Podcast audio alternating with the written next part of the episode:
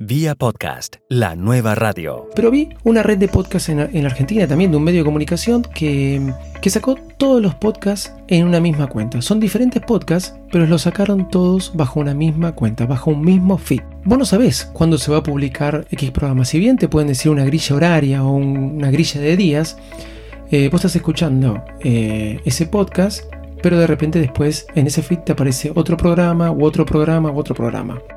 En casos como Audioboom, por ejemplo, y era algo que antes no se podía hacer. Vos podés poder tener una sola cuenta, tener varios podcasts dentro de esa misma cuenta, pero hacer un podcast independiente uno del otro. ¿Cómo? A través de playlist. Vía podcast. Vía podcast. Vía podcast es la nueva radio. David Patini, director de la Liga FM y Comunicarles FM, productor de Baires Mac, le conocen como Davidcito Loco produce otros dos podcasts, uno sobre música y otro de temas generales. Bienvenido a Vía Podcast. Davidcito, estas últimas semanas ha sido una avalancha de información sobre la tercera nueva era del podcasting. ¿Tú crees que realmente en Iberoamérica vamos a entrar a una tercera época del podcasting? Sí, realmente hay, hay muchas novedades. Es como que año a año nos vamos sorprendiendo y, parece que arranca y vuelve a arrancar y vuelve a arrancar, no porque se apague en algún momento, sino porque parece que hay un, un empuje todos los años distinto que hace que el podcasting se vaya promocionando y conociendo más eh, en lo que es la zona, en la región, en la región, ¿no? Más que nada en todos los que hacemos podcast de habla hispana. ¿Cómo ven en Argentina la nueva era del podcasting? Hay todo un, nuevo movimiento, diría yo. Eh, pongámosle que desde la última, del último trimestre del año 2018 hasta ahora pasaron varias cosas que, que me llamaron mucho la atención y que al mismo tiempo me alegraron. Por ejemplo, eh, diarios, medios de comunicación, como por ejemplo La Nación, un diario bastante importante de la Argentina, saca su cadena de podcast. Eh, podcasts que fueron muy escuchados, que, que fueron promocionados, sí, pero la verdad que fueron muy escuchados y los veías en los primeros rankings de Apple Podcasts, Spotify, etc. Me encuentro con, con editoriales, editoriales que conozco desde chico por, por profesión de mi padre y después profesión que tuve yo. No sé cómo, pero bueno, también profesión que tuve yo, que es la de contador público. Eh, editoriales que se dedicaban a, publicar eh, eh, normas, normativas que iban saliendo de acuerdo a la profesión y que siempre las publicaban en libritos que te llegaban por correo y tenías que actualizar en tus bibliodatos grandes. Bueno, hoy ese editorial que tiene años está publicando podcasts, las novedades que van surgiendo. Eh, diarios, como te dije, y radios de, de todo el país están cada vez lanzándose más a hacer eh, redes y, y podcasts para estar comunicando lo que hacen. ¿Las emisoras de radio han comenzado a hacer podcasts de acuerdo al medio o todavía están reempacando? Hay, yo tengo un concepto que es, eh, por ahí puede ser muy discutido. Intentan hacer podcasts y cuando hacen podcasts quizás no, no hacen podcast como lo tienen que hacer, ¿no? Como vos lo llamaste recién, reempacan. Eh, conozco gente de radio que trabaja también en, estos este, grupos, ¿no? Que son radios, diarios, eh, que le encargaron, eh, más que nada el diario, le encargó a la parte de la radio hacer podcast. Y todavía no le están encontrando bien la vuelta. Lo salen a hacer, pero no le encuentran el timing. Por lo menos para mí, como oyente y productor de podcast, que creo que el podcast tiene que tener, ¿no? El periodismo de la radio es diferente al periodismo escrito porque es más instantáneo. Entonces casi siempre los, las noticias cuando se redactan para la radio en la primera oración contestan quién, cuándo, cómo y por qué. En la prensa se utilizan otros modelos donde la noticia no está al principio, sino que puede estar al final. Se llaman pirámide invertida. Entonces, aun cuando la radio sabe hacer radio, ¿tú crees que le falta mucho para aprender a hacer podcast? Son diferentes tiempos los que se manejan. Igual creo que hay gente de radio, por lo que estoy viendo, que está saliendo a buscar gente que hace podcast. Eh, y gente que hace podcast que se está metiendo en la radio. Un caso típico acá, veo Radio Metro, una radio muy, muy conocida que se está. que hay conductores como Banchero u otros conductores más que trabajan haciendo podcast, trabajan haciendo podcast y ahora también están haciendo radio. Creo que se está dando un poco al revés. De la radio van a buscar a los podcasters. Argentina fue uno de los primeros en monetizar el podcast. ¿Cómo fue esa historia? Hay casos eh, como el que te mencioné recién, de, de Posta FM, una, una, red de podcast muy conocida, muy conocida acá. Y, y, también conozco casos de otro podcaster, por ejemplo, como también el caso de la Liga. Eh, en la Liga cuando salimos con la Liga Premium y Patreon. Ahora veo que hay mucha gente que está haciendo Patreon. Nosotros salimos con Patreon ya hace tres años atrás, creo. En el 2016, sí. La verdad que tuvo, tuvo enganche en su momento. Después fue difícil este, mantenerlo para nosotros. Fue difícil mantenerlo, estar produciendo lo que habíamos ofrecido. Habíamos ofrecido que todas las semanas un regalo y un premio especial para los Patreon. Y eso, imagínate, produciendo un podcast semanal y al mismo tiempo produciendo regalos, produciendo un newsletter. Cuando tenés otro trabajo se complica. Ahora, eh, hay podcasts o red como Posta que supieron este, encargarse del asunto, son medios, salieron a, hacer un movimiento em, de tratar de captar sponsoreo, lo lograron y al mismo tiempo eh, supieron responder con podcast de calidad, ¿no? Contratando gente también del medio, mezclándoles con algunos que eran podcaster y bueno, así de una forma u otra se pudo ir este, dando eso de la monetización eh, de los podcasts. ¿Cuáles son los formatos más populares en Argentina en este momento? Yo creo que de alguna forma todo lo que tiene que ver con la cultura pop, eh, cine, televisión, qué serie sale, qué película va, va a estar este, estrenándose o la película que se estrenó, como es. Em, te podría decir lo que tiene que ver con tecnología, es algo, son los estándares que hoy casi todo el mundo podcasteril está respetando. Eh, y también un poco lo que tiene que ver con, con liderazgo, coacheo, eh, técnicas de, para mejorar la gestión, em, de dirección de empresas, etcétera. ¿Y qué sobre el branding podcast? Podcast de marca. No explotó todavía. Te puedo decir esta, esta editorial, RPAR se llama. Creo que ahí supieron ver lo que, lo que puede ser el podcast. El podcast es, una gran herramienta para cualquier marca. Hay casos este, muy conocidos a, nivel mundial de, marcas que usaron el podcast como para poder eh, eh, difundir su función, su trabajo, sin hablar específicamente de ellos. Hemos, vos has nombrado casos en mi podcast como el Banco Francés, habla haciendo un podcast de finanzas, o McDonald's haciendo un podcast que no escuché pero me encantó el nombre, ¿Dónde está la salsa? Eh, pero todavía no veo que la Argentina haya sabido explotarlo. Podemos ir al caso de eh, el diario que te dije, el diario de la Nación, que sacó su red de podcast. Pero al mismo tiempo estamos hablando de un, medio periodístico que salió a hacer periodismo en podcast de alguna forma también quizás estaban difundiendo su marca, ¿no? Cuéntame sobre el nuevo movimiento del podcasting Drop the Mic. ¿Cómo lo ves? Me parece genial. Eh, la verdad que de, de, ¿Viste esas cosas que se dan de, de charlas entre algunos podcasters de una del boca a boca va llevando a una cosa y a la otra y termina haciéndose algo bastante masivo. ¿Eso por qué es bueno? Porque quiere decir que hay mucha gente que estaba buscando un espacio eh, para encontrarse, para vincularse y para hablar de un tema. Bueno, eso está pasando con Drop the Mic o Drop the Mic, como quieras llamarlo en, en, mi Spanish English.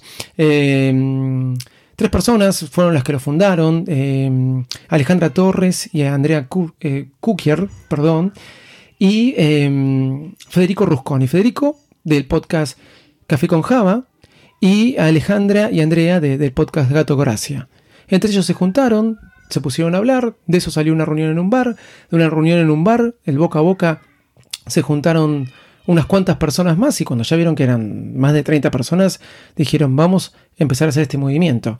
Así que hoy en la actualidad eh, es un movimiento que, se, que genera una, una reunión mensual, un mes se trata de un tema específico, como fue la primera reunión que se habló de monetización y se estuvo este, discutiendo a través de eso. Y al mes siguiente ya es un tema más lúdico. Eh, el último mes, el mes de febrero, hicieron el, encuentro del amor, ¿no? El 15 de febrero, sabemos que el 14 de febrero es el Día de los Enamorados, no porque tenían que ir todos los podcasters a enamorarse, pero hicieron toda una dinámica muy buena en relación a eso. Y bueno, al mes siguiente se va a tratar un tema y después de vuelta van a volver a un tema más lúdico para, participar entre ellos y buscar. La cosa que a mí me gustó es que veo que estas tres personas generaron un movimiento en Argentina y que después seguramente se va a hacer mundial, vaya a saber uno dónde termina, generando un espacio para hablar de esto, para hablar de podcasting y para encontrarse entre un montón de gente que no se conoce, que sabe que está dando vuelta y eso ayuda a divulgar, profesionalizar, mejorar todo este oficio. Davidito, tú no solamente diriges una red, la Liga FM, sino que también diriges comunicarles.fm. ¿Cuáles han sido los principales retos que tú has enfrentado como líder de una red? Bueno, a veces eh, en una es una cosa, en otra es otra, ¿no? En, la liga fue. mm, surgió muy. eh, muy fácil. Eh, había un- cuatro o cinco personas que nos juntamos hablando de tecnología y, surgió en un momento que no existían tantas redes como por ahí ahora existen más. Eh, fue muy popular al principio, quizás. Después empezaron a aparecer más programas y eso trae más competencia sanamente, ¿sí? Y el problema es poder eh, destacarse o mantenerse. ¿Por qué uno hace una red? Quizás porque en la unión, en el grupo, no puede conseguir mejores acuerdos. Como por ejemplo, alojar no es lo mismo que escuchen tu podcast, a que un grupo de podcasters te vayan promocionando el podcast que está dentro de la red. Y bueno, esas cosas hacen que sume el número de escuchas y vos puedas conseguir un mejor alojador o un convenio con un alojador. En Comunicarles tuve otros retos distintos. Comunicarles fue una red pensada desde otro punto de vista, una red pensada para un ambiente y para un público específico donde creía que existía la necesidad de crear una red así. Y salimos a producir podcasts, como un podcast, por ejemplo, La Cosecha, un podcast este, de ficción. No conocí otro podcast de ficción en la Argentina, quizás me equivoque, ¿sí? Ganó dos este, Latin Podcast Award. No, la verdad que, que creo que uno de los retos más importantes, eh, inclusive en comunicarles, eh, que a veces digo que está un poco en beta, fue salir a hacer esa producción tan grande que participaron como 30 personas.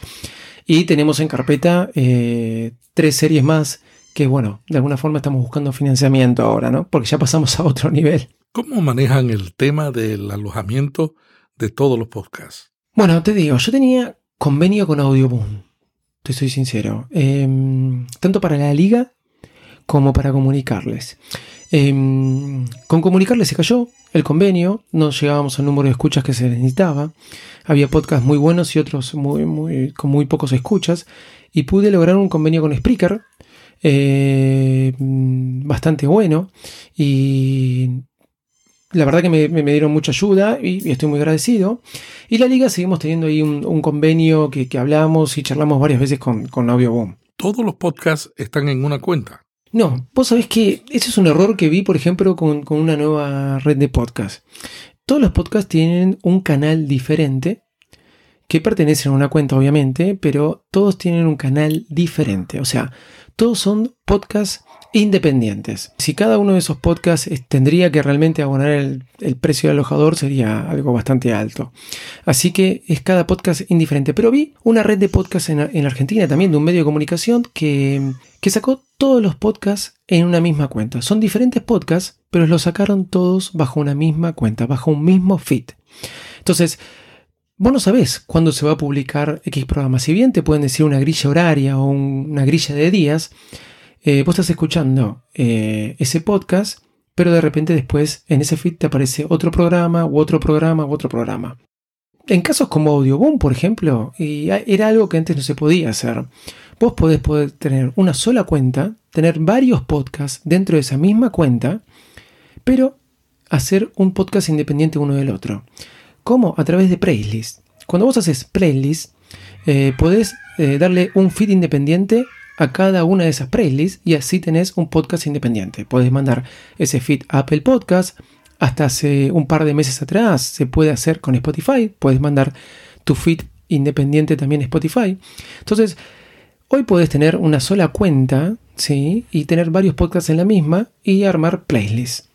Davidito, terminemos esta entrevista pidiéndote una recomendación. Hay muchos podcasters que están iniciándose y ellos me preguntan, ¿cuáles son los errores que han cometido los que llevan mucho tiempo, que tienen mucha experiencia? Yo te pregunto a ti, ¿cuáles fueron los tres errores que hiciste cuando comenzaste tu podcast?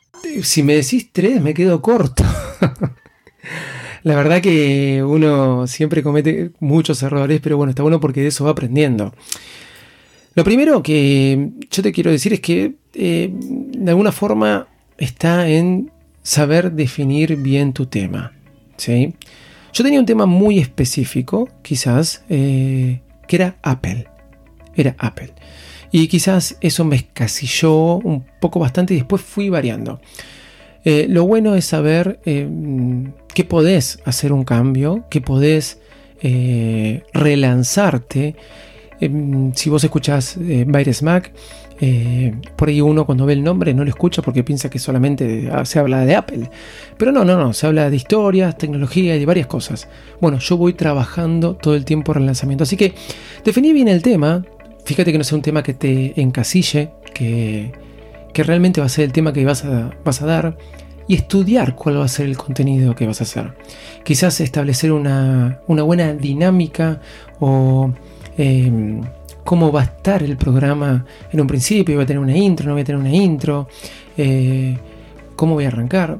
No te mates, como segundo consejo te diría, en buscar eh, el mejor equipo de una. No salgas a buscar el mejor equipo de una. Dale calidad, dale buen sonido, que se te entienda. No hace falta que tengas el mejor micrófono. Yo eh, en un taller que di de podcasting siempre digo que, que para hacer un podcast nada más hay que cumplir con la regla del más. Eh, la regla del más es muy simple, es micrófono, auriculares y software. Dentro de esa variante puedes hacer un podcast. Y dentro de esa variante tenés costos altos y bajos, pero mientras vos cumplas, tener un micrófono, un este, auriculares para escucharte lo que estás diciendo y un software más o menos para procesarlo, hay desde gratis hasta caros, pero no te vuelvas loco, porque salís a comprarte por ahí el más caro y después este, eso no quiere decir que va a ser el mejor podcast. Pensá en tu contenido. Y como tercero te diría una buena estrategia de, comunicación. Yo cuando empecé Various Mac eh, tenía un, blog y el podcast al mismo tiempo. Después dejé de escribir en el blog. El blog tuvo mucha, mucho, muchos, muchos lectores, muchos lectores, pero no, no, sé por qué no publicaba cada vez que salía un episodio en el blog, como una entrada. Lo ponía en las redes sociales, pero no publicaba ahí. Eh, armate un buen esquema de promoción de tu podcast. Y a veces no alcanza con que salga el tweet automático del alojador de podcast en tu cuenta de Twitter. Eh, armate un esquema semanal de cómo vas a ir promocionando el podcast. O mensual, de, acuerdo a, la periodicidad de, tu podcast. Pero armate una buena estrategia de comunicación. Muchas gracias Davidito por la oportunidad de dialogar sobre estos temas tan interesantes. ¿Algo más que quieras añadir? Melvin, un placer como siempre. Y bueno, eh, ya saben, aquí estamos. Gracias por la invitación. Y bueno, este, vamos a seguir escuchándonos. Vía Podcast. Vía Podcast. Vía Podcast es la nueva radio.